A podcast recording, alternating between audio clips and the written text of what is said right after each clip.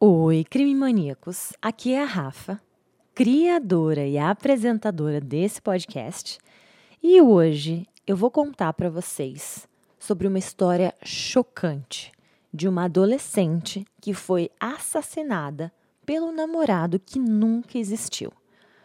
Na verdade, eu gostaria de chamar a atenção máxima de todos vocês para esse episódio, especialmente aqueles que são pais ou mães de adolescentes e crianças, porque esse foi um caso que aconteceu pela primeira vez na Austrália, mas que poderia com certeza acontecer em qualquer país do mundo.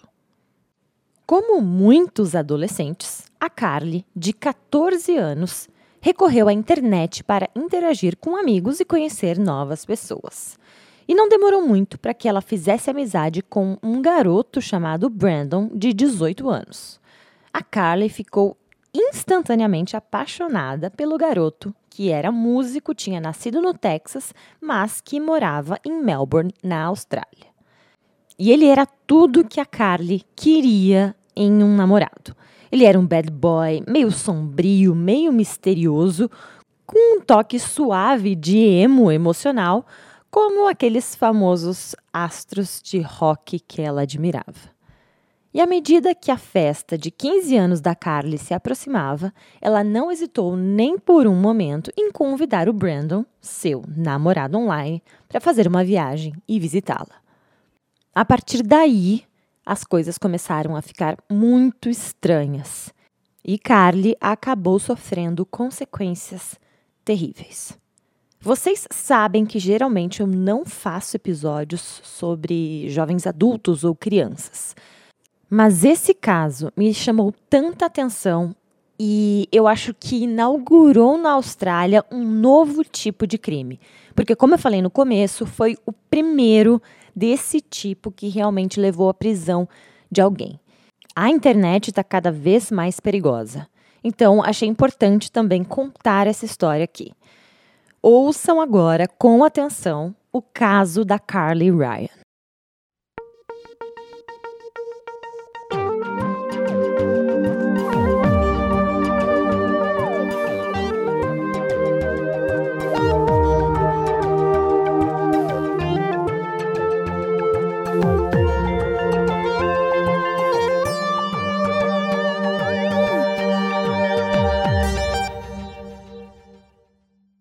Carly Ryan nasceu em 31 de janeiro de 1992 e morava em Stirling, uma pitoresca cidade do sul da Austrália, a aproximadamente 15 quilômetros do centro da cidade de Adelaide. A Carly morava com sua mãe Sônia e a Sônia conta que tinha apenas 20 anos quando sua filha nasceu. A Sônia era jovem, mãe solteira e a vida, às vezes, era difícil para as duas. Enquanto ela lutava para sobreviver dia após dia, para colocar a comida na mesa, o fato de sua filha realmente precisar dela era o que lhe dava verdadeiramente a força. A Sônia disse, aspas, de uma maneira estranha, a Carly salvou minha vida várias vezes e me deu um propósito quando era jovem. Nós sempre tivemos esse vínculo muito forte, sempre tivemos uma a outra. Fecha aspas. À medida que a Carly crescia, a proximidade entre mãe e filha também evoluía. A Sônia acabou se tornando uma confidente da filha adolescente e tinha um vínculo estreito com sua única filha. As duas eram melhores amigas. A Carly era amada, tinha bom humor, gostava de se importar com os outros ela era forte e muito amada por toda a sua família e amigos. Ela era sensível e tinha um coração de ouro. E também tinha interesse no movimento emo, que estava super em alta nos anos 2000. Então, ela provavelmente, como todo emo, se considerava altamente emotiva, sensível e se interessava também por temáticas como melancolia, tristeza, problemas que envolvem o amor e a rejeição. Em um dos seus sites pessoais, também tinham informações sobre seus gostos musicais, que incluíam Beatles, Marilyn Manson e também gosto por Marilyn Monroe. O site também detalha interesses incluindo shows, piercings, tatuagens e tabagismo. Uma amiga próxima de Carly, que preferiu permanecer anônima, disse ao The Advertiser que ela não se encaixava em nenhum grupo estereotipado. Ela era muito amigável com seus amigos, muito amorosa e amava a música. A música era uma grande coisa para ela, como se fosse uma fuga. Quando tinha 14 anos, como muitos adolescentes, a Carly recorreu à internet para interagir com amigos e conhecer novas pessoas. Ela então criou perfis em duas plataformas, uma chamada MySpace, que era a maior plataforma de mídia na época, em 2006, e também uma outra plataforma chamada VampireFreaks.com, aonde era um pouco mais a gótica, emo e etc. Depois de se cadastrar nesses dois sites, não demorou muito tempo para que ela fizesse amizade com um garoto chamado Brandon Kane, de 18 anos, que usava o nome de usuário Corrupt Koala. O Brandon disse que era músico, tinha nascido no Texas, nos Estados Unidos, mas que agora morava em Melbourne, na Austrália, a mais ou menos oito horas de carro da casa de Carly em Stirling, e ele morava com seu pai Shane. Os dois se deram bem de imediato. O Brandon tinha os mesmos interesses da Carly e até queria ser um músico de rock como ela. A Carly não hesitou em contar a sua mãe, Sônia, e ocasionalmente a Sônia até dava uma espiadinha enquanto a Carly conversava com o menino no computador. Mas a Sônia nunca chegou a ver nada que a alarmasse ou que a deixasse preocupada. Carly disse à mãe que Brandon a fazia se sentir especial e ele era o menino dos seus sonhos. No início, a Sônia estava um pouco preocupada com a diferença de idade de 4 anos, mas permitiu que o relacionamento virtual continuasse, acreditando que o Brandon era um adolescente inofensivo.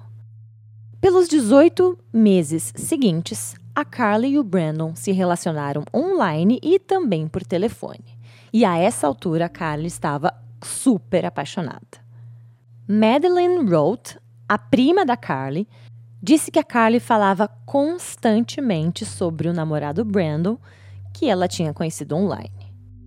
Com as expectativas nas alturas, muitas vezes a Carly acabava ficando decepcionada com o namorado. Isso porque ela vivia pedindo a ele para visitá-la, mas parecia que ele sempre inventava uma desculpa de última hora para não ir. Outra coisa que estava começando a chateá-la de vez em quando era que o namorado às vezes era meio grosseiro e frio, mas no momento seguinte ele mudava de atitude e voltava a ser o doce Brandon de sempre, a enchendo de elogios. Mas tudo isso foi esquecido e deixado para trás quando a Carly convidou Brandon para sua festa de aniversário de 15 anos e ele aceitou. Sônia recebeu então uma ligação do padrasto de Brandon, o Shane, e ele disse que estaria na cidade a trabalho e se ofereceu para deixar o Brandon na festa da Carly. E aí, as duas ficaram radiantes. No entanto, mal sabia Sônia que um predador estava à espreita nas sombras, pronto para destruir a vida dessa família para sempre. Em 26 de janeiro de 2007, dia da festa de aniversário, a Carly atendeu a porta empolgadíssima, esperando por Brandon. Mas em vez disso, ela encontrou outra pessoa. Ela encontrou o Shane, o padrasto, em pé na varanda, segurando um presente. Vendo a carinha de decepção da Carly, o Shane explicou que Brandon não pôde ir, mas pediu a ele para deixar um presente de aniversário para ela. Dentro da sacola havia uma lingerie e uma roupa sexy de enfermeira. E a Carly manteve os presentes em segredo de sua mãe. Nesse momento, a Sônia convidou o Shane para dentro. Ele se apresentou aos amigos da Carly e parecia ser um bom homem. A Sônia então permitiu que ele passasse a noite no quarto de hóspedes e acabou que ele ficou por alguns dias. Eu não encontrei nas minhas fontes o motivo dele ter ficado tanto tempo, mas fato é que a Sônia e a Carly queriam ser cordiais com o Shane. Mas logo a Sônia descobriu que nem tudo era o que parecia. Na sexta pela manhã, Sônia pegou Shane dormindo na cama da Carly. Ele estava vestido, mas mesmo assim ela achou extremamente inapropriado, o que de fato era. Chocada, ela imediatamente o expulsou de sua casa. Shane então pegou seus pertences e saiu furioso. Mas o que a Carly contou à mãe depois que ele foi embora deixou a Sônia ainda mais horrorizada. Carly disse à mãe que o Shane a havia tocado de forma sexual. E de acordo com Sônia, o Shane também disse à filha que o Brandon, seu filho, não se importaria se ela mantivesse relações sexuais com ele.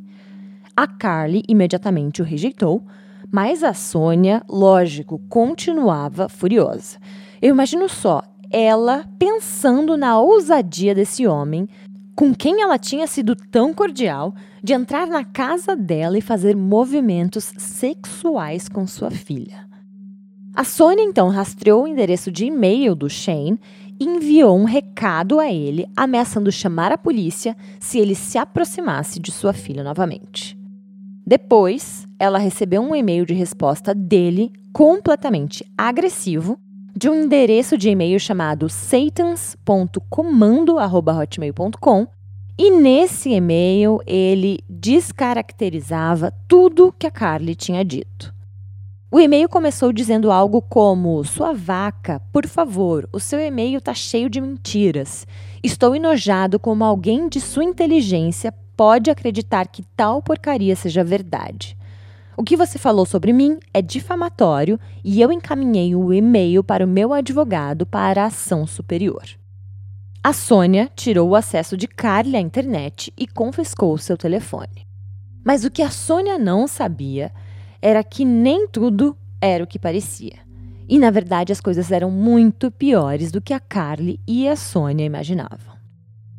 Três semanas depois, em 19 de fevereiro de 2007, a Carly e a Sônia passaram um dia juntas fazendo compras e pintando as unhas. Às quatro da tarde, a Carly disse que iria dormir na casa de uma amiga, deu um abraço na mãe e foi embora. Ela estava toda arrumada quando pulou da varanda e gritou: Te amo, mamãe. Depois disso, a Sônia nunca mais veria sua filha viva.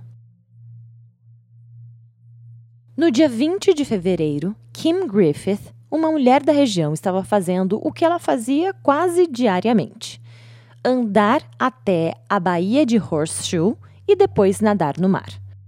Nesse dia, ela estava caminhando pela praia quando avistou o que pensou serem grandes algas marinhas.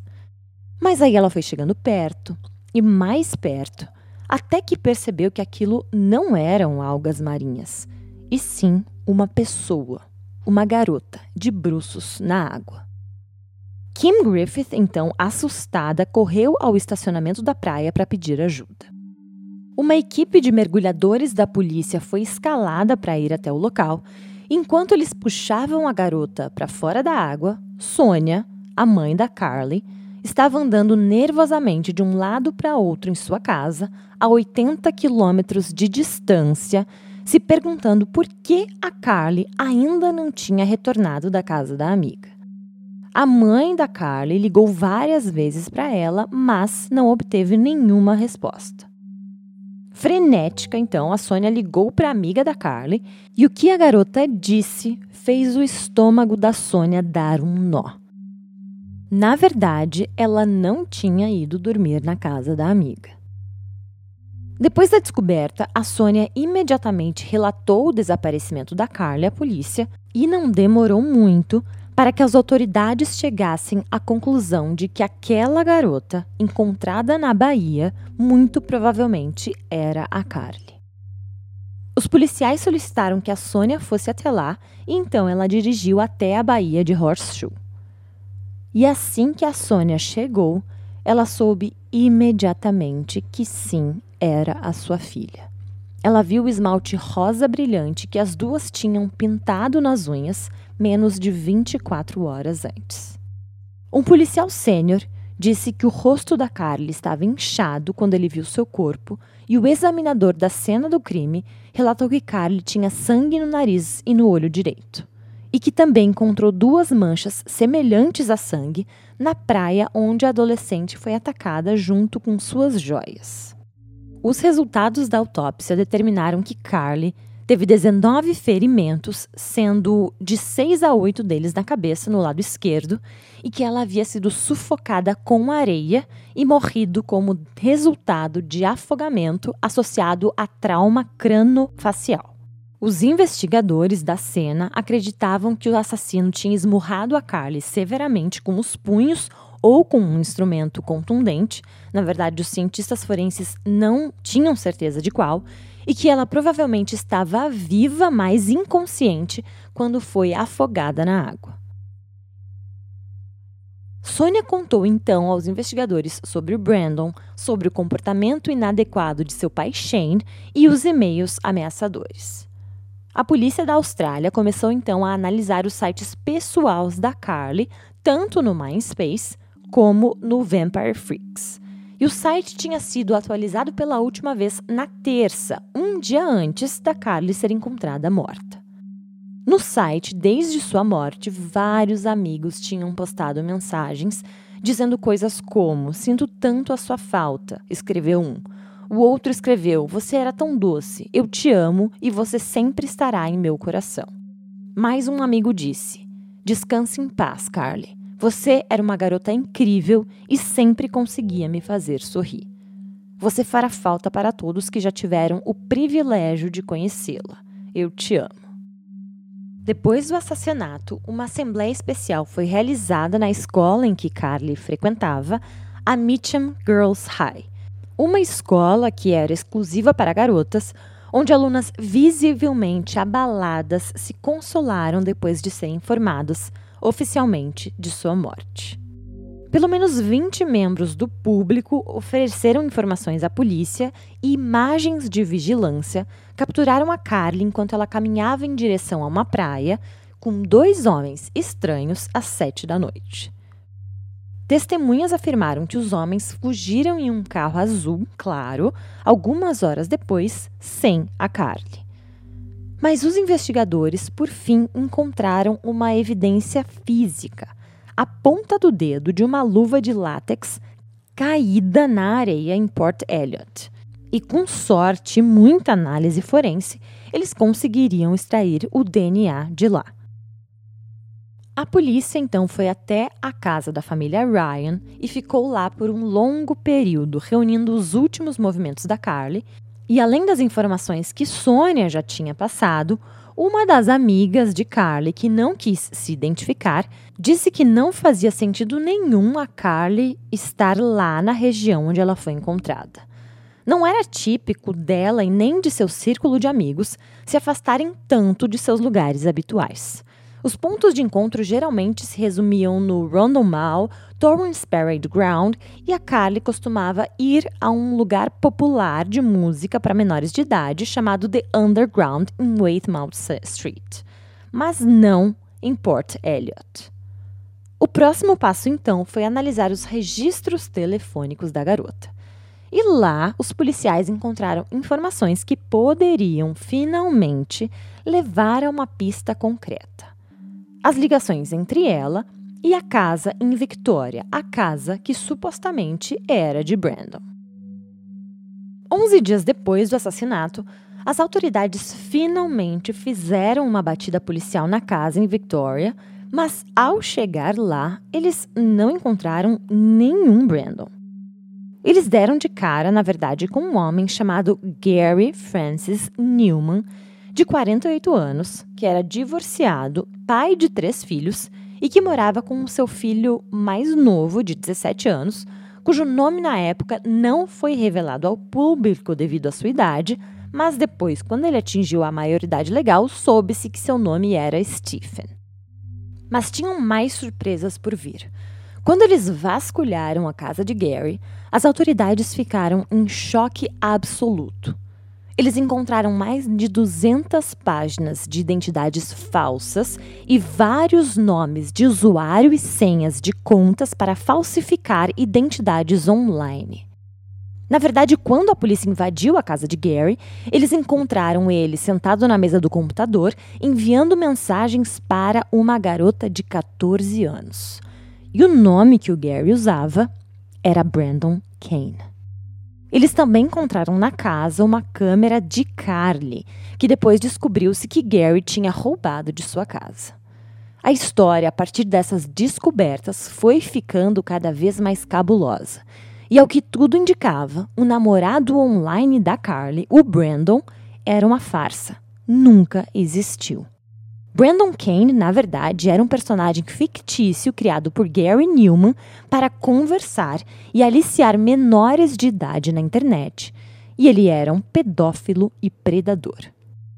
Sem o conhecimento da Carly, ela estava conversando com Gary o tempo todo, achando que era o seu jovem namorado, músico vindo do Texas, de 18 anos. E ele a seduziu por 18 meses.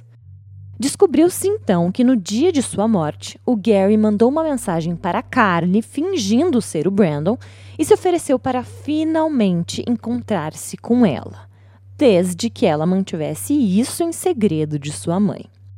O Gary então pediu ao seu filho adolescente para fazer o papel de Brandon.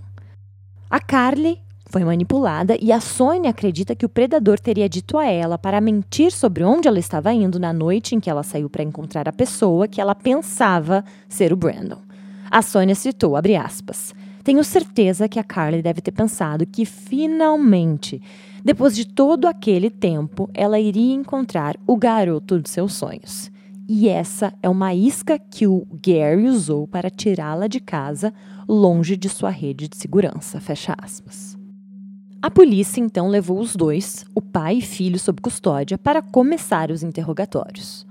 O promotor disse ao Tribunal da Juventude que o Stephen, um adolescente, deveria ser julgado como adulto junto com seu pai na Suprema Corte. O garoto foi interrogado sobre o assassinato de Carlin e se declarou inocente. Gary, por sua vez, o pai, também afirmou que era inocente e que, na verdade, era o seu filho Stephen quem estava por trás da conta do Brandon Kane. Mas essa história ainda teria que ser desenrolada e cada vez mais evidências apareciam. Enquanto esperavam o julgamento, os policiais começaram a ouvir as ligações que o Gary fazia da prisão. E eles se interessaram particularmente pelas conversas entre Gary e seu outro filho mais velho que não estava sendo indiciado. As ligações foram feitas do Adelaide Raymond Center nos meses subsequentes à morte de Carly em 2007. Nesses telefonemas, o pai, Gary, diz ao filho para não prestar depoimento à polícia e oferece a ele 1.200 dólares para ficar de boca fechada. Quando o filho mais velho diz que já deu uma declaração à polícia, o Gary parece se irritar. Em outra ligação, o homem acusado diz a seu filho que lhe foi oferecido um acordo para se declarar culpado de homicídio culposo e diz que é um sinal de que o caso contra ele é fraco. Ele repete e diz que não matou a Carly Ryan, mas no primeiro dia do julgamento, o pedido do pai para se declarar culpado de homicídio culposo foi rejeitado pelos promotores. O julgamento se deu início somente no começo de 2010. E em depoimento, esse filho mais velho, que conversava com o pai na prisão, disse ao júri que achava que seu pai estava fazendo uma performance nos telefonemas. Ele disse também que seu pai pediu que ele viajasse para Adelaide para ajudar a matar a vítima. Sob interrogatório, ele disse que não foram exatamente essas as palavras, mas o pai disse algo como: Vamos dar um jeito nela. No julgamento, a promotoria indagou Gary sobre dezenas de ligações que ele havia feito para Carly nos últimos meses, inclusive no dia que ela tinha sido assassinada mas o Gary disse que não se lembrava dos telefonemas. E aí o promotor Tim Preston apresentou os registros telefônicos da Carly Ryan ao tribunal, mostrando dezenas de ligações de um dos três telefones celulares do Gary, E aí o homem disse então que de repente se lembrou de algumas ligações que ele fez para a vítima, mas ficou surpreso com a quantidade. O Gary também negou ter fingido ser o namorado da Carly durante essas ligações. Uma das testemunhas vitais para esse caso foi um homem chamado Noel Thomas, um ex-prisioneiro, que desenvolveu uma amizade com Gary na prisão enquanto ele aguardava o julgamento. De acordo com Noel Thomas, Gary relatou que Carly Ryan merecia morrer porque ela era promíscua e a mãe dela iria acusá-lo de estupro. Outra alegação importante feita foi de Steven Smith, companheiro de cela de Gary na prisão de Yatayala, em Adelaide, em março de 2007. Steven disse que Gary relatou que as coisas saíram do controle quando a Carly decidiu que não queria ir para Victoria com ele e seu filho Stephen. Durante o julgamento, um sargento chegou a relatar que Carly não estava usando roupas íntimas quando foi encontrada e que elas estavam emaranhadas em um cinto suspensório que ela usava, parecendo que alguém tinha tirado as roupas íntimas e colocado novamente.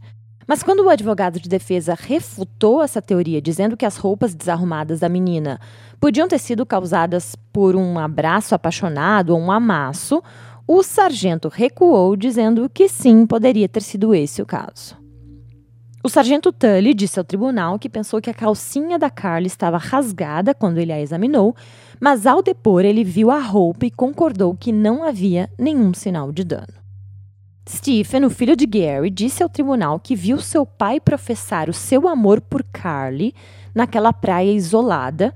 Depois ele pegou seu telefone e a atacou por trás enquanto ela tentava fugir.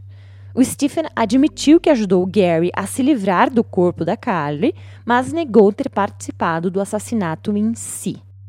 As evidências contra o Gary estavam se acumulando, mas em uma tentativa de desviar a atenção, o Gary tentou colocar a culpa do crime no namorado da mãe dela. Ele disse ao júri da Suprema Corte da Austrália que o namorado da mãe, um homem chamado Chris, era violento e que chegou a ameaçar matar a adolescente durante uma briga doméstica e que o Chris supostamente estaria na região do crime um dia antes. Mas a teoria se demonstrou bem fraca, foi argumentada e descartada depois. O advogado de defesa, Nick Vadas, disse ao júri que havia uma vala bem profunda no mar naquele dia onde o corpo da Carly foi encontrado e que era possível que ela tivesse entrado na água para se lavar ou tomar um banho e aí caiu nessa vala e por isso se afogou. Mas os promotores não acreditaram e não deram crédito a essa teoria. Os promotores argumentaram que o crime tinha sido sim premeditado, considerando que o Gary, na verdade, tinha manipulado Carly por meses, mais de um ano. E por fim, a prova final. O seu DNA tinha sido encontrado dentro da ponta da luva de látex, encontrado na cena do crime. Em seu discurso de encerramento, o promotor Tim Preston disse que a inferência dessas evidências é que a adolescente foi atacada quando não estava totalmente vestida e foi vestida novamente por seus assassinos. Depois que a Carly rejeitou os avanços sexuais de Gary na festa de aniversário, ele disse com raiva ao filho que iria fazê-la parecer um pacote de carne.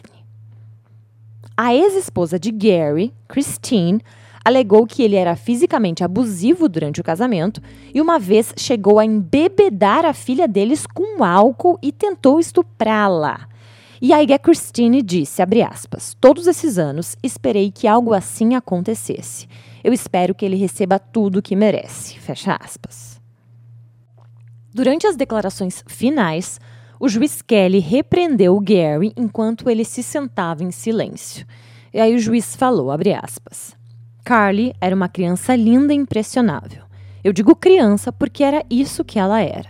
Apaixonada pela ideia do bonito, com inclinações musicais, enquanto isso, o Brandon Kane, o homem real, era um homem de meia idade, pedófilo e que estava buscando sexo e assassinato. Fecha aspas. O advogado de defesa do Stephen, filho que também estava sendo acusado, disse que todas as evidências apontavam para o pai Gary e não para Stephen, e que não havia nada de concreto para incriminá-lo. Bill Bocou, o advogado, disse que o filho, na verdade, idolatrava o pai e não acreditou de verdade quando o pai disse que ia matar a menina. O júri, composto por sete homens e cinco mulheres, deliberou mais de dez horas depois de ouvir mais de doze semanas de testemunhos e provas. O Gary, então, foi condenado e sentenciado à prisão perpétua com possibilidade de liberdade condicional após 29 anos e atualmente ele permanece encarcerado. Mas seu filho foi absolvido de todas as acusações pela morte da adolescente. E eu acho que o júri também levou em consideração o fato de que Stephen era muito jovem e depois contra o pai. Mas essa história ainda não acaba por aqui. Nas minhas pesquisas, eu encontrei indícios de que esse filho, esse Stephen, não era tão inocente assim. Parece que o filho chegou a confessar a assistentes sociais na época do julgamento que ele ajudou o pai a encobrir o assassinato de Carly, mas também segurou as pernas dela enquanto seu pai batia nela. E cometeu outros crimes depois que foi absolvido pelo crime da Carly. E aí eu vou falar para vocês, eu não consegui ter acesso a esse segundo julgamento, em que ele foi incriminado por outros crimes depois do crime da Carly. Isso porque as leis de divulgação de informação sobre criminosos na Austrália é super restrito e para que eu conseguisse ler o arquivo do julgamento e da sentença do Stephen, eu teria que ser ou a condenada ou a vítima ou precisaria preencher um formulário enorme e esperar até que eles é, autorizassem essa divulgação ou não. E pelo que eu entendi, nem a imprensa teve acesso completo a esse segundo julgamento e condenação do Stephen. Então, como eu consegui essa informação? Eu consegui a informação na transcrição dos debates dos parlamentares, onde o senador cita esse caso, e por ser uma fonte oficial do governo australiano, eu entendo que essa seja uma fonte confiável. E aí, nessa transcrição, o senador Darren Nigel, de Victoria, disse em 13 de junho de 2017 que depois que o Stephen Newman foi absolvido pelo crime da Carly Ryan, ele cometeu estupros de 13 meninas com menos de 16 anos em Melbourne. Eu fico até nervosa, mas dentro de tudo que esse senador disse, é, ele relatou que o Stephen mirou nessas garotas menores de idade, as perseguiu. Ele foi condenado, mas recebeu apenas 35 meses de prisão. E aí o senador diz: menos de três anos por todos os crimes brutais, cerca de dez semanas por vítima. E aí o senador adiciona dizendo, abre aspas, eu conheço os detalhes da sentença apenas de fontes policiais, porque o tribunal do condado se recusou a fornecer qualquer informações sobre esse estuprador em série. E aí nessa declaração, o senador diz que é do interesse público, que parece ser do interesse público, esconder a identidade desse cara, desse Stephen. E é por isso que ele estava citando o nome do Stephen nessa carta do parlamento, porque parece que as autoridades australianas estão escondendo o nome dele. E ele não merece o anonimato, né? É, hoje o que se sabe é que o Stephen Newman, o filho do Gary, está livre, está morando anonimamente em Melbourne ele está de volta ao Facebook e ele pode estar construindo outra teia de estupros ou outra teia de manipulação para atrair garotas. E aí, esse senador diz: ele vai estuprar de novo, assim como esteve sim envolvido no estupro e assassinato da Carly Ryan, de 15 anos. E aí, no fim, esse senador diz: quem está cuidando das nossas crianças? Eu achei super pertinente essa declaração desse senador. Acho muito válido. Bom, após a morte da Carly, a Sonia Ryan dedicou toda a sua vida a tentar proteger as crianças e se tornou uma defensora de predadores online. Em 2010, ela criou a fundação The Carly Ryan, que educa crianças e suas famílias sobre segurança online e em 16 de junho de 2017, com muita articulação da Sônia, uma lei foi criada, a Lei de Carly, que permite o julgamento daqueles que mentem sua idade para menores com o intuito de explorá-los e abusá-los. Menos de dois meses depois que essa lei foi criada e aprovada, em 9 de agosto de 2017, a lei de Carly foi usada pela primeira vez contra um homem de 35 anos dos subúrbios do nordeste de Adelaide, uma série de crimes de exploração sexual infantil. Esse homem era um criminoso sexual infantil condenado e a polícia alega no tribunal que ele mentiu sobre sua idade e sexo para manipular crianças com o intuito de aliciá-las para atividades sexuais. Com a lei de Carly, a Sônia também luta para expor as milhares de identidades múltiplas que os pedófilos usam para atrair crianças pequenas. Segundo todos os relatos, a Carly era uma jovem sensível, com um coração de ouro, e a sua morte prematura e a articulação e força dessa mãe provavelmente vai salvar muitas vidas nos próximos anos. A Sonia Ryan disse, aspas, o significado do assassinato da minha filha foi além do que eu sentia. Carly foi a primeira vítima de um crime violento perpetrado pela internet na Austrália. Agora é meu dever fazer o que for necessário para ajudar a evitar tal sofrimento para outras crianças inocentes. Fecha aspas. Os pervertidos cibernéticos vão continuar a atacar as crianças, a menos que se acorde para os riscos de vários meios online, salas de bate-papo e sites de redes sociais. O que aconteceu com a Carly pode acontecer com qualquer um em qualquer país, como eu falei no começo. Afinal, a internet faz parte do nosso dia a dia, né? Então é fundamental que as crianças, adolescentes, jovens e até adultos aprendam a identificar os sinais. Porque antigamente um estranho, um perigo, era algo que ameaçava as crianças e os jovens quando eles saíam de casa. Espreitava em ruas vazias, parques desertos, as crianças tinham que evitar entrar em um carro de um desconhecido, mas a internet trouxe os predadores para dentro das casas das pessoas. E agora, com smartphones, na verdade, eles podem alcançar uma criança em seu quarto a qualquer hora o perigo se tornou algo que as crianças carregam nos bolsos. A ONU estima que haja até 750 mil criminosos sexuais online. E no nosso mundo interconectado, as fronteiras nacionais não fazem sentido. Eles podem ser anônimos e literalmente encontrar centenas de milhares de vítimas online, em seus telefones, em seus quartos, todas as noites. Do ponto de vista de um criminoso, ele pode usar uma plataforma online para se infiltrar na vida de uma criança inocente. A Sônia quer que os pais saibam com que facilidade essas criaturas sombrias podem acessar os seus filhos. Ela disse que quando você vem de uma família normal, você não está preparado para essas coisas. Você não pode nem imaginar que existe alguém que passaria horas criando vidas e se passando por alguém que não existe. Isso não entra na cabeça dela. E aí ela finaliza dizendo, abre aspas, até agora não consigo acreditar no que aconteceu. Quando eu falo, sinto que estou contando uma história de um filme, um filme de terror. Mas isso é real, é a realidade e Carly perdeu sua vida. Ainda falando sobre isso, parece irreal. Fecha aspas.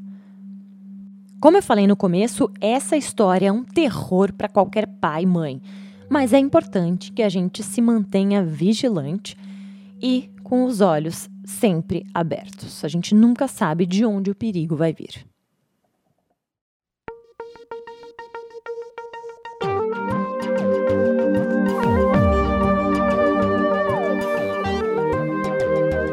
Alguns nomes e aspectos foram adaptados na interpretação desse caso.